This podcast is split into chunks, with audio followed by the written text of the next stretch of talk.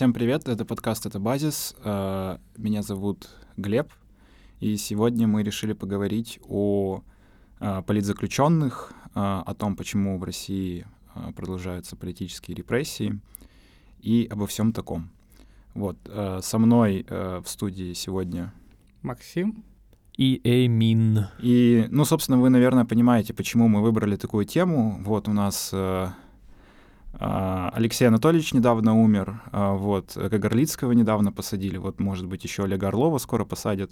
Ну и все, все конечно, они являются политическими заключенными, а, вот, и вот э, вопрос немножко такой риторический, да, а почему же, э, почему же в России продолжаются политические репрессии? Значит, читал исследование, что вот сейчас в России политических заключенных больше, чем было при Брежневе и Хрущеве, а, вот. А, ребят, может быть, у вас есть э, какие-нибудь соображения на этот счет?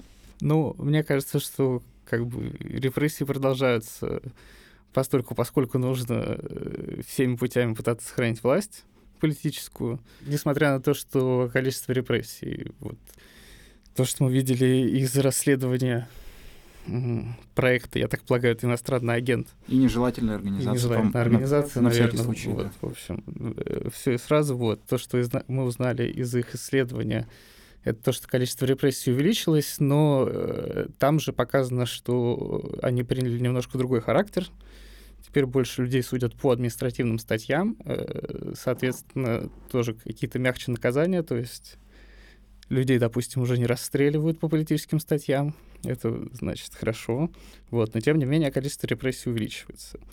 Э, я думаю, что репрессии поменяли свою форму вот так вот, потому что э, как бы, государство тоже занимается какой-то такой своей биополитикой, и ему понятно, что лучше держать какого-то члена общества, члена экономики, который будет дальше работать и жить в ней, чем, значит, его подвергать каким-то жестким репрессиям, прям выключать из общества. Легче, короче говоря, попробовать перевоспитать. А, очень верно подмечено, что изменилась форма репрессий. Мне еще кажется, здесь происходит такой парадоксальный процесс, что вместе с, ну, по крайней мере, видимым ослаблением власти государства над своими гражданами, как это было в Советском Союзе, усиливаются меры преследования, поскольку Э, там российскому госаппарату требуется более активно э, пресекать э, политические акции, политические движения и так далее и тому подобное. Несмотря на то, что форма репрессий поменялась, как вы правильно подметили, то есть она стала мягче, возможно, где-то это не поголовные репрессии, да, а ну такие более показательные случаи, да, чтобы показать всем а, ну, то есть репрессии проводятся для того, чтобы показать всем, а, скажем так, оппозиционно настроенным людям, что если вы будете продолжать а, значит, свою деятельность, то мы вот вас тоже покараем. Да, я хотел э, добавить, чтобы меня неправильно не поняли, э, к тому, что репрессии, значит, стали легче. Вот э, Глеб сейчас правильно отметил то, что репрессии стали показательными, э, то, что как бы в отдельных случаях репрессируют, наоборот, показатель настолько жестоко, э, чтобы остальным неповадно было. Как мы, допустим, можем увидеть в случае с Сашей Скочеленко, которая получила 7 лет за ценники в супермаркете. Ну, можно еще вспомнить э, депутата Горинова, да, э, который за одно слово в войне а, то есть получил там сколько-то там, я уже не помню, сколько лет. Тут мне еще кажется, да, тут мне еще кажется важным отметить, что российская общественность по сравнению с советской ввиду менее ярко выраженного присутствия идеологии в повседневной жизни, она более апатична политике, и эта апатия, она тоже более активно поддерживается и воспитывается. Всеми знаемая э, слушателями подкаста «Это базис» э, великая деполитизация. Рано или поздно, то есть э, общества, которые пережили какие-то репрессии или гражданские войны или какие-то ну, конфликты внутри себя, да, когда как бы одна часть населения как бы применяет насилие э, и ограничивает другую часть населения. Вот, рано или поздно любые общества сталкиваются с проблемой того, как мы должны с этим жить, как мы должны это пережить и что нам вообще делать. Вот, и тут, э, если говорить о сталинских репрессиях, да, то есть то, с чего все началось, да, мы можем сказать, что были попытки как бы осуждения, да, можно вспомнить Хрущева, его выступление на 20-м съезде э, КПСС, готовясь к выпуску, перечитал это. Вот, там, конечно, полный разнос. Но что примечательно, что как бы это осуждение сталинских репрессий не было, так сказать, всеобщим, да, то есть э, текст этого выступления Хрущевского, он э, не, не было нигде его напечатано, то есть его читали на партсобраниях, то есть люди воспринимали его на слух в основном, но не могли с ним ознакомиться как бы в текстовом формате. Что, я думаю, довольно симптоматично, потому что, ну, э, сами люди, которые готовили этот доклад, сам Хрущев, они как бы так или иначе были замешаны в сталинских э, темных делах, вот, и как бы давать полную публичность означало бы как бы обрубать сук, на которыми не сидят. То же самое можно и сказать на самом деле о Горбачеве, э, который, то, который там гласность, перестройка, да, несмотря на, на гласность и перестройку, да, то есть э, тоже э, эти меры по осуждению сталинских репрессий были довольно половинчатыми, а, вот, не были доведены до конца, как показало время. Если говорить о 90-х, то вот казалось, что настал идеальный момент, чтобы как бы принять закон о жертвах политических репрессий, о, реабилита- о реабилитации жертв политических репрессий. То есть в 91 году, по-моему, этот закон был принят, который э, говорил, что, ну да, будут компенсации жертвам, будут э, какие-то льготы, вот. Но при этом, э, как бы на этом-то все и остановилось. То есть э, тех, кто тех людей, которые так или иначе принимали э, участие в политических репрессиях, они не были иллюстрированы и не были как-то, скажем так, э, юридически наказаны. Вот, что очень интересно, потому что в других странах Восточной Европы, когда распался Советский Союз, иллюстрации были, ну, практически везде, да, то есть они там где-то пожестче, как э, в Чехии, например, где-то э, тактика понять и простить, как в Венгрии, но так или иначе это все было, вот. И сейчас мы видим, что, конечно, политические заключенные есть, э, например, наверное, в Венгрии. Короче говоря, они, в может быть... В Испании есть. Ну, они, может быть, и есть, но в гораздо меньшем э, размере, да, и то есть государство не ставит, э, ну, как бы не ставит это во главу угла, скажем так. Что не скажешь о России? Да, вот э, раз мы тут упомянули Испанию, там, значит, политически заключенный это какой-то каталонский рэпер. Он вроде бы сидит за оскорбление э, королевской семьи, еще за какие-то призывы к терроризму или что-то вроде того. Извините меня, пожалуйста, если я здесь напутал. Вот. Думаю, что если вы погуглите политзаключенного в Испании, вы его найдете, потому что он там один. Вот. Еще я бы поспорил с тем тезисом о том, что это все началось при Сталине. Все же, мне кажется, история э, как бы, политических заключенных, она немножко сложнее. Э, в том числе, что касается России и остального мира, то есть как бы в России еще в Российской империи, значит, существовало понятие политического преступления, были политические заключенные официальные, и Временное правительство, значит, их амнистировало у нас. А, соответственно, как бы по всему миру политические заключенные тоже были в достаточно большом объеме. В 30-х годах в Советском Союзе все же был по большей части террор, вот, э, как бы в нацистской Германии тоже, допустим, был террор, там были, был тоже большой объем политических заключенных, в основном это были коммунисты и социалисты, у них даже в концлагерях э, были, значит, отдельно опознавательные знаки, э, красные треугольники. Дальше, если покопать в истории, там и в Западной Европе, и в США были разные политзаключенные на разных этапах.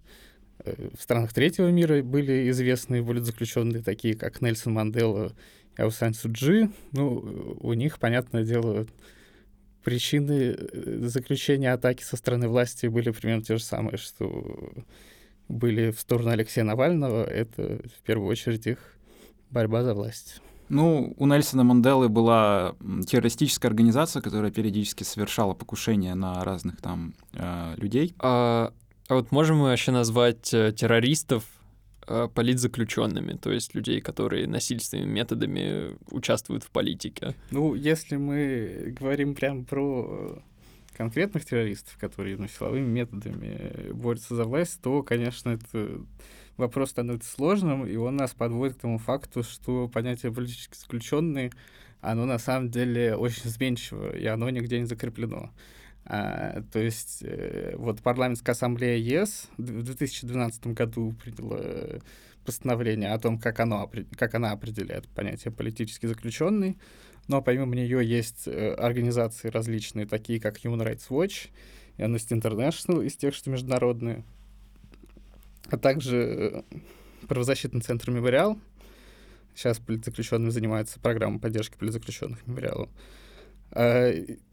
И, соответственно, у всех этих организаций есть какие-то свои разные определения понятия политзаключенного. У них есть э, разные списки, разные люди, которым, которых они считают политзаключенными. Э, соответственно, как бы есть тоже разница там в том, кто как этим понятием оперирует. То есть, если мы говорим о той, о той же Amnesty International, то они оперируют этим понятием в достаточно таком консервативном, том плане, что в старом ключе, то есть это э, заключенные, в чьих делах э, есть какой-то политический мотив. Следовательно, как бы там силовая борьба за власть, не силовая борьба за власть э, влияния не имеет, потому что как бы есть политический мотив. В то же время, допустим, Мемориал, правозащитная организация российская, она у нее в руководстве о понятии политзаключенность четко прописано, что политзаключенный не должен призывать к насилию, э, там, в общем-то говоря, и, и действовать какими-то силовыми действиями, методами, следовательно, его протест должен быть как-то мирным. Вот. И Тут это очень важно помнить, когда мы говорим о политзаключенных, то, что понятие очень дискурсивно, и консенсуса о том, кто такие политзаключенные, на самом деле нет, потому что у всех свой взгляд. Тут э, вот как я не посмотрю и не спрошу людей э, про Игоря Ивановича Гиркина, у всех разные ответы. Кто-то считает его политзеком, а кто-то не считает его политзеком. И тут, конечно, Тут, конечно, это просто к тому, что Максим прав. Э, нет четкого определения, по которому мы могли, судить, политзек он или нет. Вот. И есть как бы несколько организаций. А вот вы как считаете, вот как вы думаете, э, Гиркин он политзек или, или нет? Мне кажется, Гиркин политзек. А как? Ну, понятно, что тут по определению того же мемориала он не подходит, поскольку он военный преступник но мне кажется, это просто пример э, там змеи, пожирающей свой хвост. Э, человек подвергся репрессиям э, со стороны собственного государства, на которое он вроде как работал. Я бы посмотрел на эту ситуацию, не знаю, чуть более цинично, что ли, и задался вопросом, зачем нам признавать его политзаключенным и говорить, что он политзек. Ну, это корректный то, вопрос, то, то, то есть, э, если мы преследуем какие-то политические цели, которые у нас с ним совпадают, что, чего не происходит, конечно же, сразу делаю дисклеймер, э, то, безусловно, возможно, нам нужно как бы признавать его как политического заключенного и как бы работать в направлении того, чтобы общество признало в нем политического заключенного. Но если у нас как бы такой политической цели нет, то я не вижу смысла. Мне кажется, это вопрос скорее просто там теоретического понимания для себя и для э, так сказать, вовлеченных в политику коллег, э, иметь четкое представление, кто под него подпадает, кто нет, вне зависимости, вне зависимости от того, общие ли у нас цели. Потому что если мы будем делать какие-то исключения, исходя из того, что мы там не согласны по тем или иным вопросам с политзеками, то это уже выходит такая скользкая дорожка, по которой э, можно вот этих, да, исключать, можно вот этих, кто есть, кто нет. Я целиком полностью согласен здесь, э, что действительно нужны единые критерии, и не нужно лишь на основе собственных суждений это делать, но мне кажется, что Гиркин это как раз э, тяжелый кейс, и это вот то исключение, где нужно просто взять и посмотреть, э, исходя из каких-то политических целей, потому что, ну, будем честны, человек как бы э, воевал, он говорил, что он начал то, что происходит вот сейчас, гордился этим, соответственно, но и еще он как бы, я так понимаю, судим международными судами, не уверен, есть ли он в решении по MH17, но вроде бы есть. есть. Вот, как бы тоже Тут э, Конечно, тут э, рождается вопрос о том, что, наверное, лучше ему его отдать под юрисдикцию международных судов, и пусть они его там судят, если они его судят конкретно за это.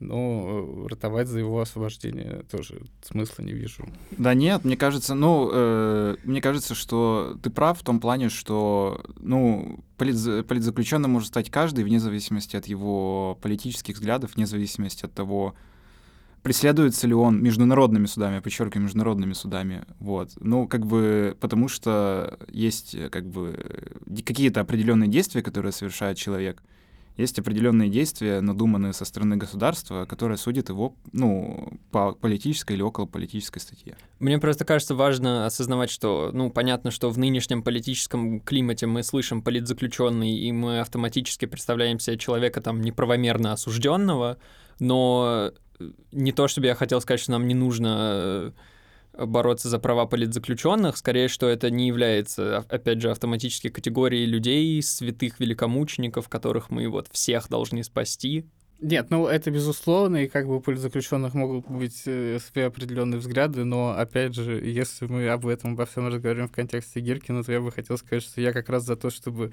его вот в эту группу политзаключенных не включать, но при этом с э, политзаключенными, которых мы признаем политзаключенными, э, держать э, солидарность и, соответственно, проявлять им поддержку, оказывать. Но тут еще есть такой момент, что если посмотреть на, на количество политзаключенных сегодня в России, э, то большинство из них э, преследуются по своим не политическим, ну как бы немножко э, странно получается, что э, люди, политзеки, преследуются не за свои политические взгляды, а за религиозные. Вот. И тут, конечно, это очень интересный момент, потому что помимо вот э, выше, вышеперечисленных, э, значит, Навального, Орлова и Кагарлицкого есть очень много людей, ну, например, э, те же э, люди, те же свидетели Иеговы, да, которые так или иначе э, тоже преследуются, вот, и люди инфополя как-то про них постоянно забывают. Вот, а между тем, э, если посмотреть, то религия, э, ну, какая-то неправомерная религия, по, по мнению российского государства, становится часто, часто причиной для ареста и признания человека политическим заключенным. Да, ну тут я, наверное, краткую справку дам о том, что в 2017 году Верховный суд РФ признал э, свидетелей Иеговы э, в России, или как-то так это называется, в общем, э, экстремистской организации. Э, и, соответственно, любой человек, который идентифицирует себя как свидетель Иеговы, участвует, допустим, в собраниях свидетелей Иеговы, может попасть под э, 282 статью, под 280 э, об участии в экстремистском сообществе и экстремистской организации.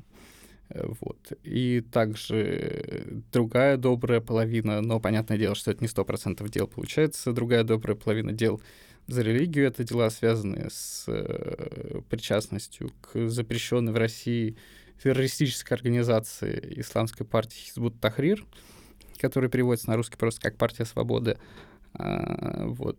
По этой статье преследуют в основном э, крымских татар, э, вот, и, соответственно, больше всего там человек арестовано из Крыма.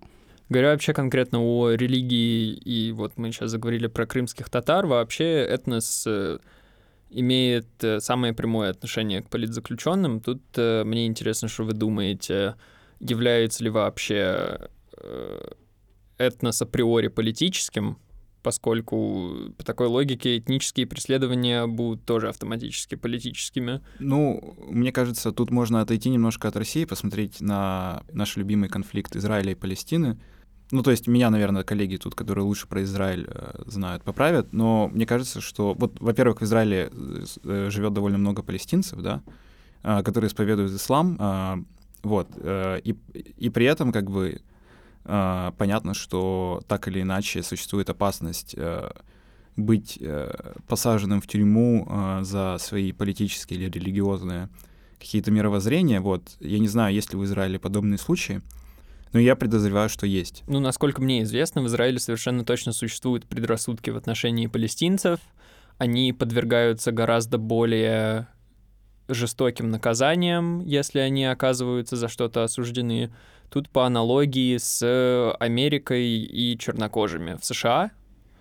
А, то есть э, существуют статьи, которые гораздо более популярны среди чернокожего населения в США, или эти статьи, например, э, вменяются гораздо более жестокие сроки по этим статьям.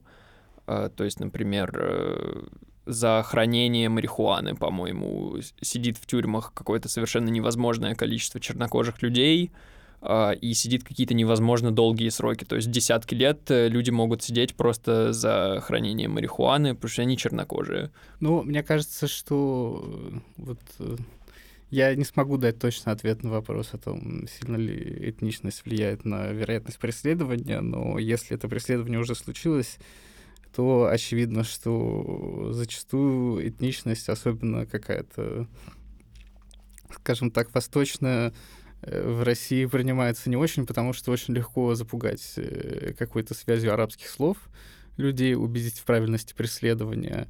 А, это, во-первых. А, во-вторых, конечно же, очень сильная дискриминация по отношению к мусульманам э, в российском обществе, в тюрьмах так особенно. И Алексей Навальный за примерно месяц до того, как его убили в колонии в Харпе, написал пост о том, что Значит, он там вроде пожаловался Верховный суд, планировал подавать жалобу о том, что, значит, э, заключенным не дают читать Коран. Дают читать Библию, но не дают читать Коран. А, и вообще история про то, как у мусульман, у тех же самых осужденных по делам Хизбут Тахрир э, в их местах заключения отбирают э, священное писание, это точно распро... распространенная история, хотя это, конечно же, незаконно, даже несмотря на то, что эти люди находятся в заключении. Мне кажется, я вот тоже не возьмусь э, утверждать, влияет ли этнос на вероятность политического преследования. Я бы скорее все-таки сказал, что влияет, но не знаю, допустим. Но он совершенно точно влияет на, опять же, жестокость политического преследования. То есть в отношении этнических меньшинств и особенно этнических расовых меньшинств, вот мусульман, да, азиатов, э, государство позволяет себе гораздо больше и гораздо легче. То есть э, э, буквально отношение как к низшей категории людей, о которых никто не будет переживать, никто не будет переживать об их нарушенных правах, и так оно на самом деле и происходит. Э, и, соответственно, преследуются они гораздо проще, как минимум. А, совершенно популярная, очевидная картина, с которой наверняка сталкивался каждый москвич, это допрос э, трудовых мигрантов в метро, то есть э, полиция очень любит э, нацменьшинство как легкую добычу просто. Да, но тут, мне кажется, важно задаться вопросом, э, ну то есть да, мы можем говорить, вот у там, чернокожего населения в США э, там в разы больше сроки за хранение марихуаны. Или мы можем говорить, что у э, значит, э, э, людей из Центральной Азии в Москве там их постоянно проверяют э, значит, э, полицейские.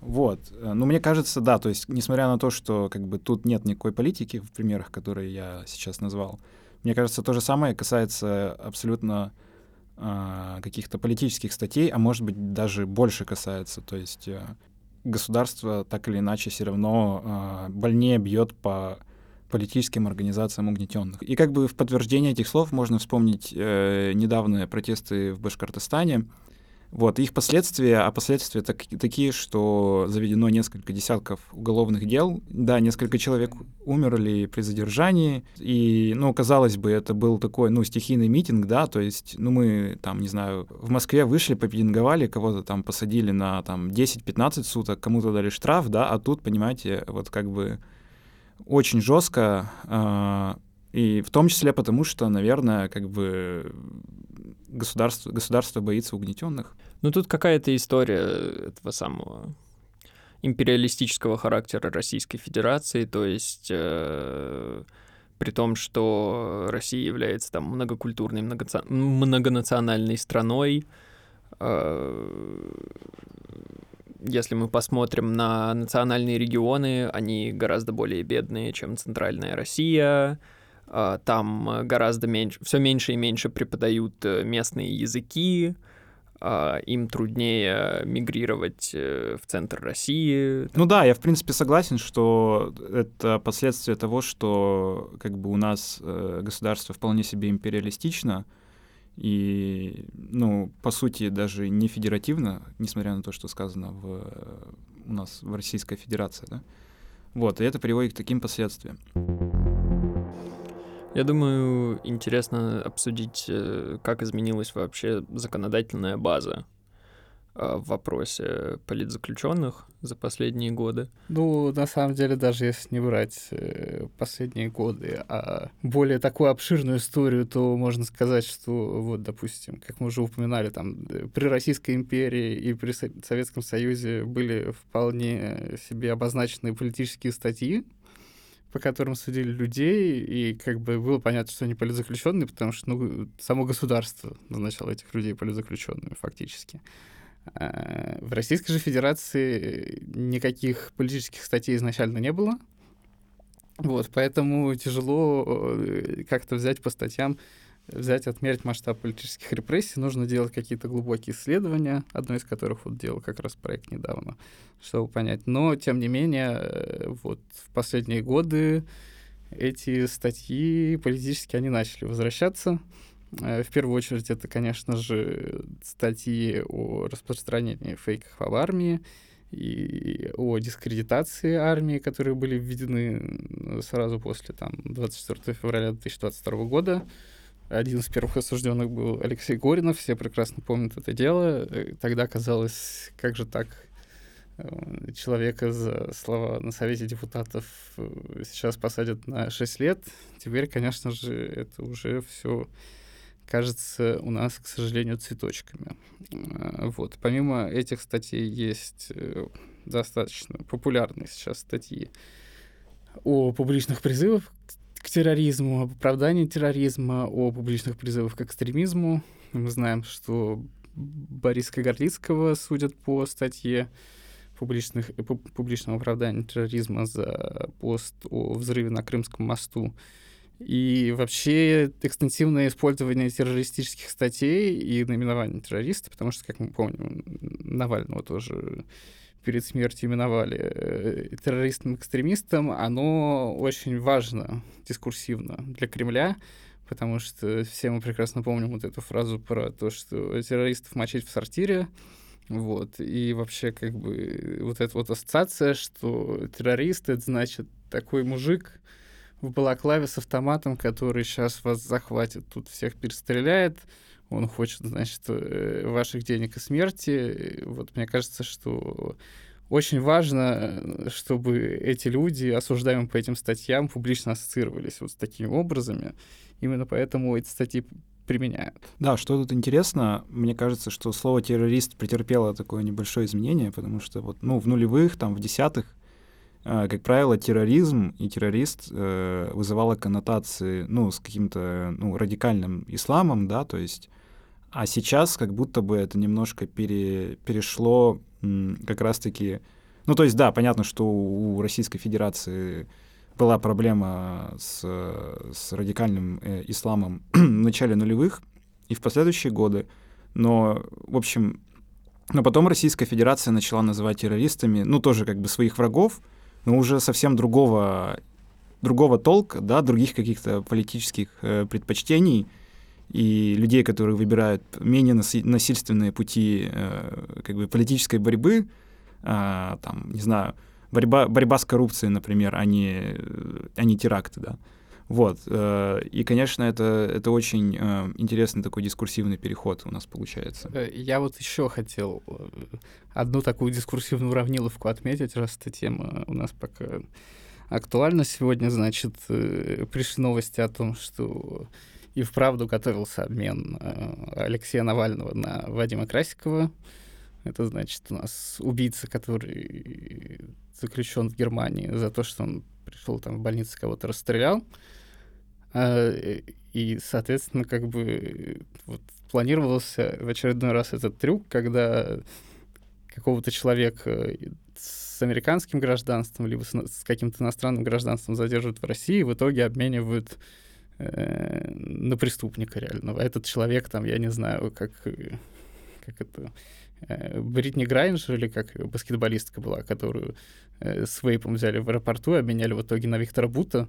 Вот. Мне кажется, что тоже для власти здесь важна вот эта вот дискурсивная уравниловка, что вот эти люди, заключенные там, которых мы обмениваем, вот эти вот Красиков, Бут, э, кто там, Мария Бутина, она же тоже была вроде да, как... Да вот эти все люди, они, значит, э, а, они такие же, как вот эти, которых мы обмениваем. Просто э, это вот у них там террористы, а это у нас тут террористы такие. Но в целом-то мы одинаковые. Эвана Гершковича они хотели обменять на Красикова, журналиста Wall Street Journal. Ну да, да, да. Ну как бы э, э, э, здесь разговариваю в контексте Навального, но в целом тут понятно, да, что как бы суть в том, что придать э, дискурсивно равнозначность этим элементам. Ну, э, думаю, что э, можем уже закругляться на самом деле и под конец поговорить о том, э, что, что можно сделать. Да, если вы как бы хотите знать мое мнение, я как бы все-таки настаиваю на том, что Uh, ну, без... То есть политические репрессии в России и вообще в любом государстве будут продолжаться, покуда а, политические репрессии прошлого не будут осуждены, да, а, и не будет проведен ряд мер а, по как бы примирению с трудным прошлым. Вот. И, как бы, мне кажется, самым показательным, самой показательной историей в этом плане является история еще одного политического заключенного, а именно Юрия Дмитриева, да, историка, который откопал, нашел одно из самых массовых захоронений ну, полигон фактически, с, э, где расстреливали жертв террора. А, вот, э, и занимался достаточно э, долго вот этим местом, Сандермох, вот, выпустил книжку, там как бы памятники стоят, вот, занимался, занимался Юрий Дмитриев сохранением памяти, его посадили на, по-моему, 15 лет. По надуманному предлогу, я уже не помню, какая у него там статья, но, короче говоря, мне кажется, это очень симптоматично, потому что государство теперешнее у нас в России не хочет, э, чтобы сталинские репрессии обсуждались, ну, чтобы как бы безнаказанно совершать э, эти самые репрессии в настоящем. Вот, такое вот у меня мнение. Да, я бы добавил еще, что безусловно, нужно помогать организациям, которые помогают политическим заключенным, помогать самим политическим заключенным и группам поддержки. Э, думаю, что к этому посту мы при, прикрепим ссылку на папки групп поддержки политзаключенных в Телеграме. Есть такая собранная, там очень много разных. Все группы поддержки постоянно пишут о своих нуждах, всем постоянно как-то надо помочь. Э, в общем, проявить солидарность — это то, что нужно сейчас сделать. А также призываю вас э, поддерживать правозащитные организации. В первую очередь это Зона солидарности, э, поддержка политзаключенных «Мемориал», Э, первый отдел ОВД-инфо, который признан иноагентом, и многие другие. Мне кажется, еще важным не забывать вообще про массовость явления. То есть сейчас э, вот случилось то, что случилось с Алексеем Навальным, и понятно, почему это ввергает людей в шок. Э, я просто считаю важным подчеркнуть, что это на самом деле происходит постоянно, просто с менее заметными людьми. Э, ввиду того, что у них нет такого же присутствия в информационном поле, мы о них реже слышим или не слышим вообще и не вспоминаем. Важно держать в голове, что их много, и они все нуждаются в помощи, и с ними происходит все то же самое. Если мне не изменяет память, э, всего за все время в российских тюрьмах умерло семеро политзаключенных. Вот на такой вот ноте мы заканчиваем нашу запись. А, вот, э, посылаем вам э, лучи поддержки, э, обнимаем и подписывайтесь на наши соцсети, если вы еще не подписались. Подписывайтесь на наш Boosty или Patreon, если хотите нас поддержать. Вот. До новых встреч. Спасибо, что послушали. Thank you.